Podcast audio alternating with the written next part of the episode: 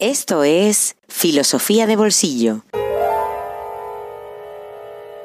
El podcast para aprender filosofía en cualquier lugar. Presentado por Diego Chivilotti.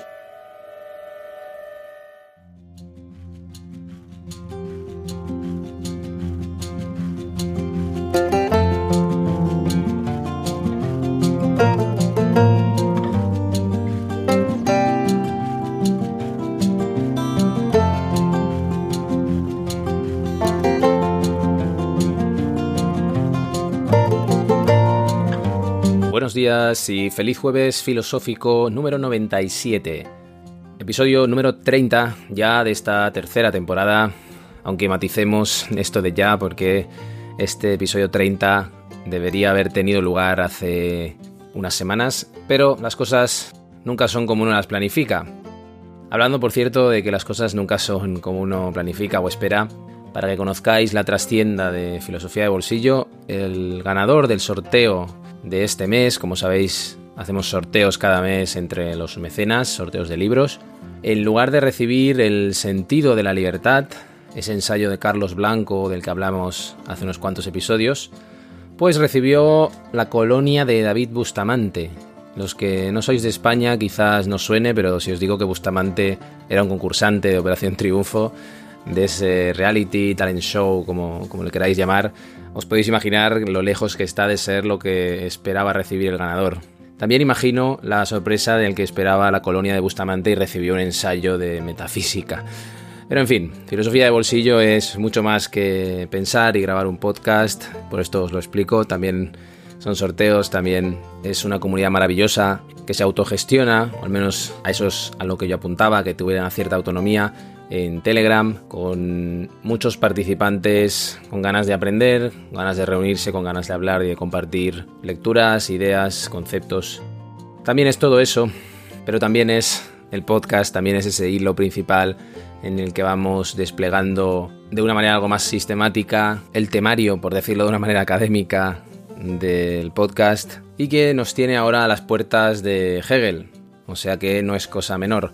Un episodio dedicado, por cierto, a María García. Muchas gracias, María. Eh, tú eres una de esas personas maravillosas que apoya este podcast, lo hace posible y además participa de toda esta realidad que trasciende el propio podcast. Es un episodio dedicado para ti y un episodio que debe comenzar ya para que no se nos acabe la temporada sin poder decir todo lo que queríamos decir de nuestro querido, admirado y temido por igual Hegel.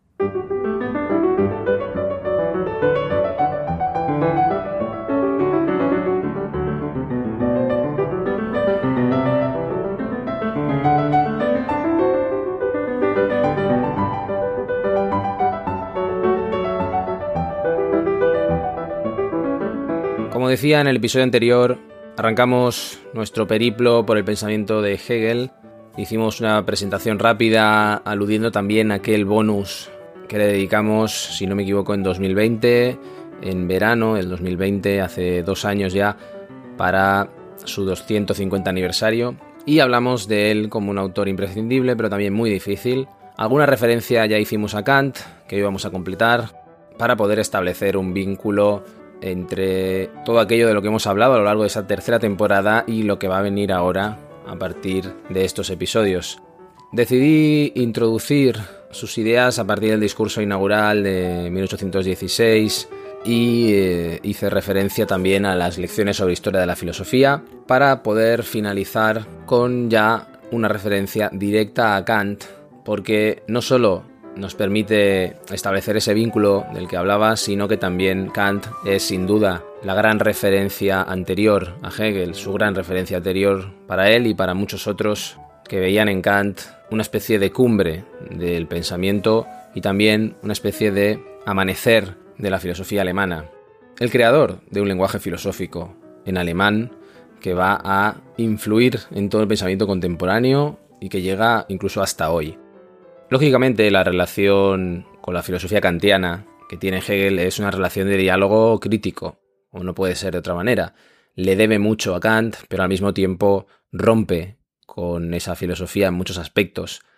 Kant decía que es una cumbre para toda una generación o para varias generaciones, es el gran pensador de la Ilustración, con toda su potencia, pero también con todos sus límites, especialmente para el joven Hegel, del que poco se suele hablar. Normalmente se piensa a Hegel como un anciano ya directamente, o como ese profesor con una larga trayectoria, pero existió un joven Hegel, un joven Hegel entusiasmado por el pensamiento kantiano, y para ese joven Hegel la primacía de la razón que defendía Kant en la crítica de la razón pura que vimos y también en aquel texto titulado La religión dentro de los límites de la razón, ha sido ahogada por determinada forma de religión, que es la que ha tomado el cristianismo histórico.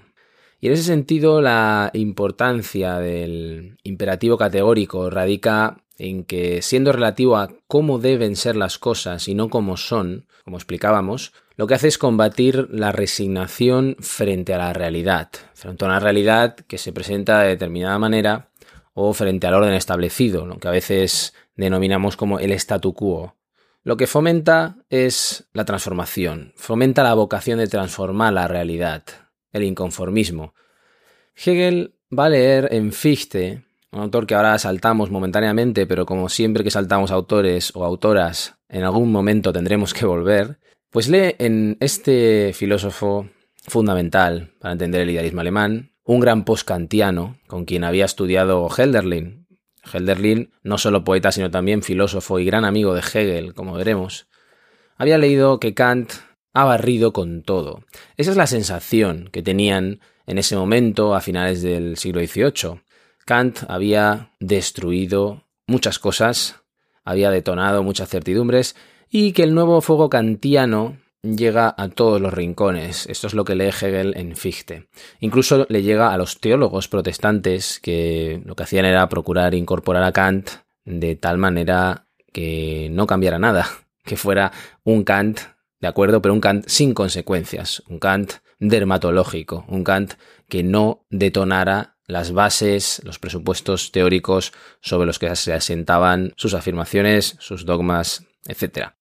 Las conclusiones de la filosofía de Kant, sin embargo, como pasa con todas las grandes filosofías, son inevitables, son inesquivables. De hecho, uno se tiene que enfrentar a ellas para discutirlas, quizá, pero se tiene que enfrentar a ellas. Pero el problema es que no explicó suficientemente bien las premisas. Y eso lo que hace es obligar a ir más allá de Kant. Eso es lo que va a intentar el idealismo alemán, y ahí está el germen del pensamiento contemporáneo. Por ejemplo, Schelling. Schelling, otro gran idealista cercano a Hegel, que intenta dar un fundamento a las premisas que conducen a las conclusiones de Kant. En lugar de pelearse con las conclusiones, se fija en las premisas.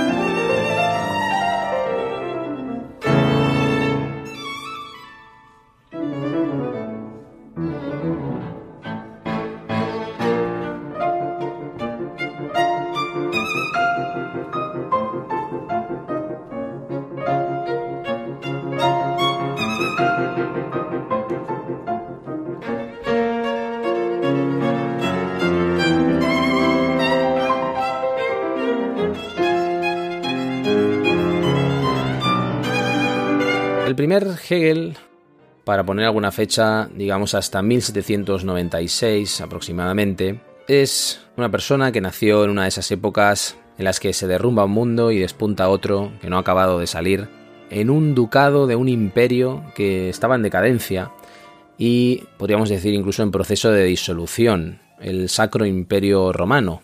Ese ducado Alt-Württemberg será un reino, el reino de Württemberg, durante las guerras napoleónicas. Hoy el Baden-Württemberg es uno de los 16 estados alemanes, los Länder de la República Federal Alemana, con capital en Stuttgart. Es precisamente la ciudad en la que nació Hegel.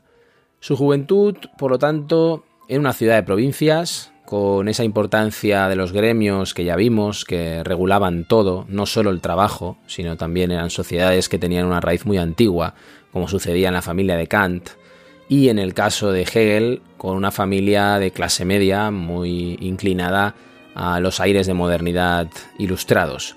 Y él recibió una educación acorde a todo eso, una educación humanista muy cercana a ese espíritu dentro de lo que era una formación muy enfocada, por cierto, hacia los estudios de teología.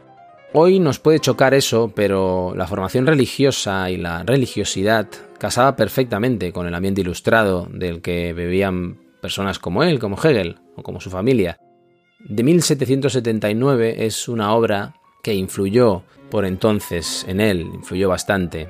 Nathan el Sabio, una obra de teatro de Gotthold Ephraim Lessing, también con una amplia formación religiosa y que había muerto en 1781 hecha en base a la figura de Moses Mendelssohn, un filósofo judío contemporáneo que moriría algo después, en 1786. La historia de qué va? La historia se sitúa en Jerusalén durante la Tercera Cruzada y es una defensa de la tolerancia religiosa que debe existir en cualquier estado ilustrado, y para ello va a utilizar la parábola del anillo, una parábola antigua que se utiliza para explicar que no es posible ni necesario dirimir cuál de las tres grandes religiones es la verdadera. Todo eso era un ejemplo de religiosidad ilustrada que caló muy hondo en Hegel.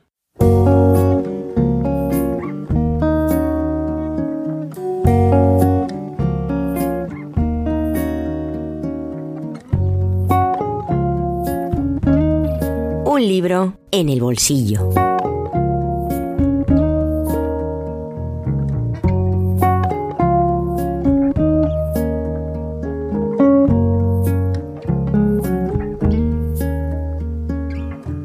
dice Fernando Pérez Borbujo en su texto, es una impertinencia proponer una filosofía de la angustia después de Schelling, Hegel, Kierkegaard, Freud, Heidegger, Lacan, Sartre, Sloterdijk.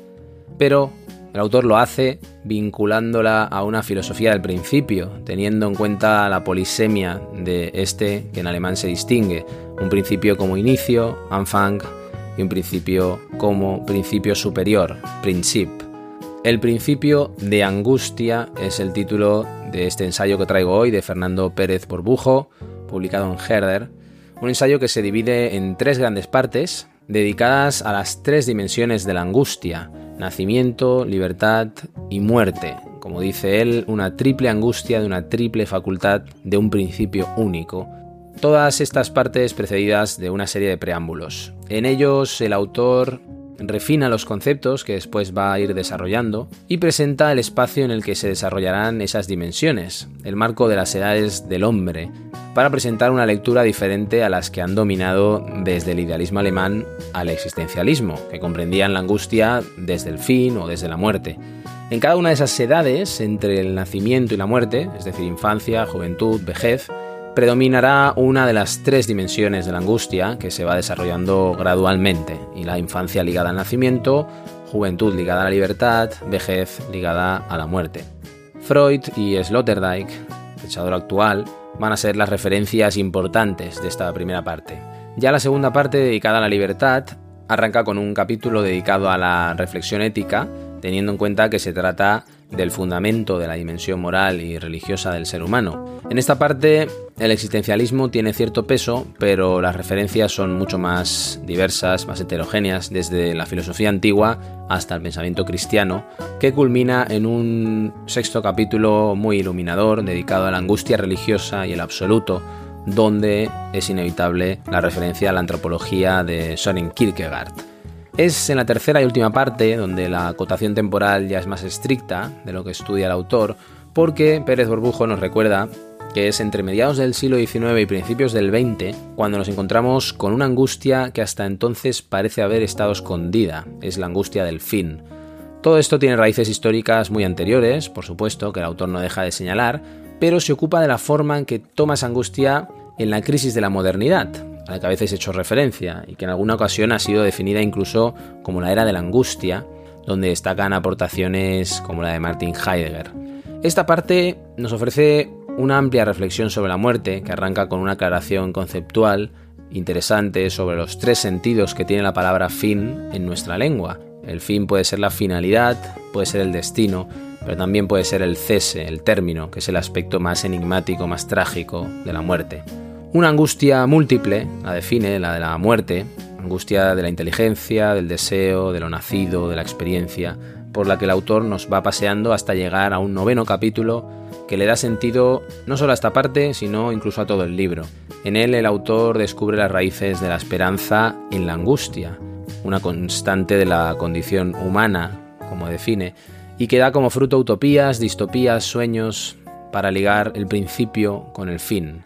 El texto se completa con tres excursos al final de cada parte y un epílogo donde se expone el principio de angustia en diálogo crítico con la tradición como una doctrina metafísica que nos recuerda que solo una vida angustiada puede llegar a ser una vida esperanzada.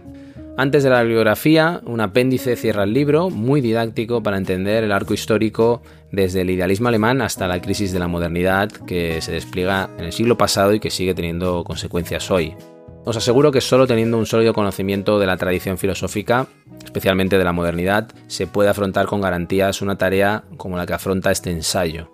Y Pérez Borbujo no solo la tiene, sino que su esfuerzo pedagógico y su valor pedagógico que yo recuerdo en clases en concreto a las que tuve la suerte de asistir, y con un estilo depurado también nos permite disfrutar del trayecto con un trabajo apasionante.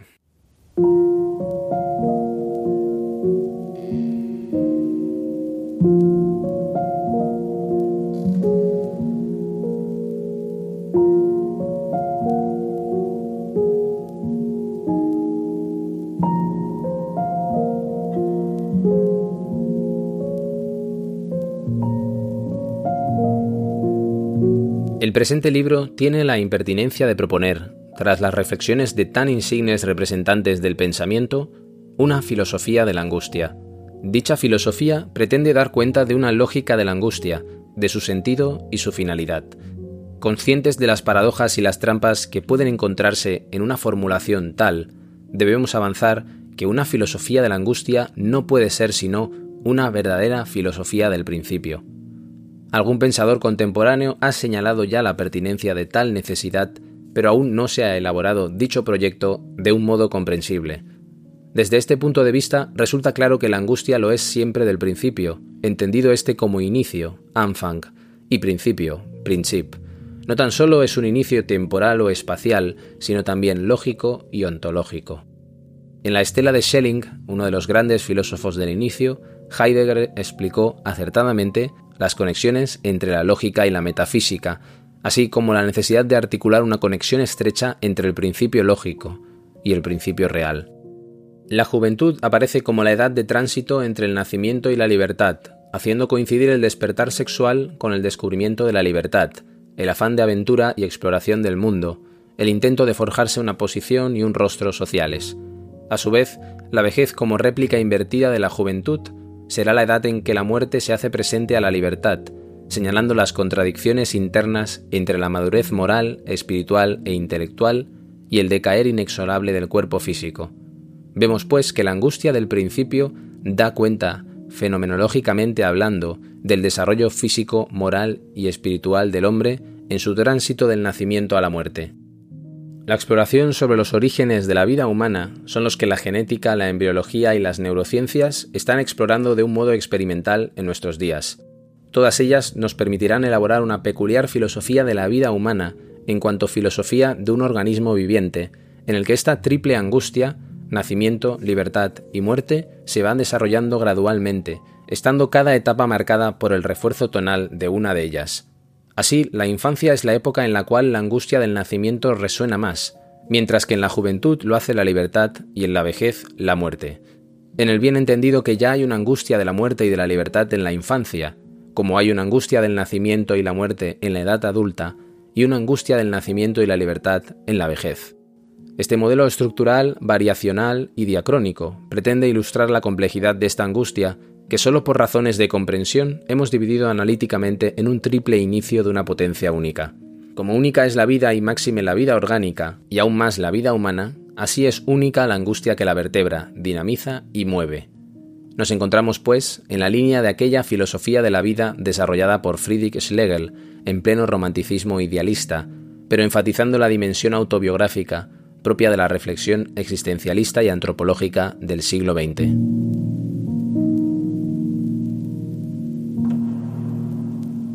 Fernando Pérez Borbujo. El principio de angustia. Editorial Herder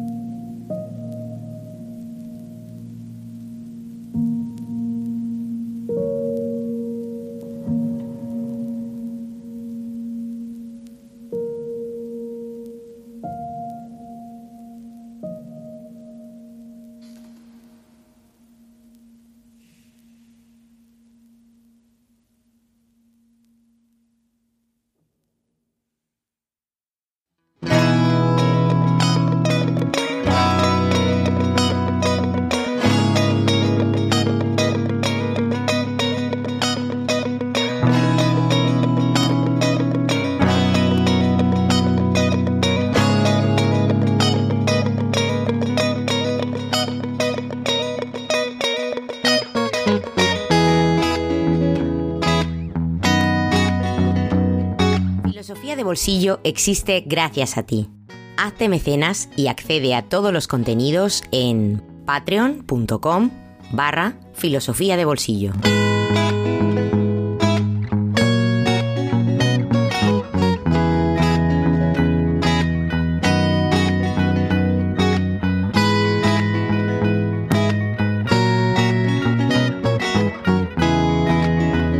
Esta lectura interesante del profesor Pérez Borbujo llegamos al final de este episodio 97 y 30 de esta tercera temporada que ha tenido lugar gracias a María. Muchas gracias María por tu apoyo y gracias a todos los mecenas, más de 100 que estáis apoyando Filosofía de Bolsillo. En estos episodios las lecturas están teniendo mucha presencia y mucho tiempo dedicado a las lecturas porque le tengo que dar contexto al texto, teniendo en cuenta la dificultad de ese texto, que es el que nos conduce a Hegel.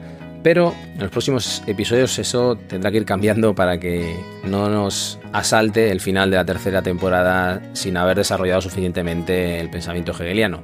En cualquier caso, para que puedas comprobar cómo avanzamos por los estrechos pasillos del pensamiento hegeliano, te espero como siempre, como cada jueves, el próximo jueves, también aquí en Filosofía de Bolsillo. Que sea hasta muy pronto.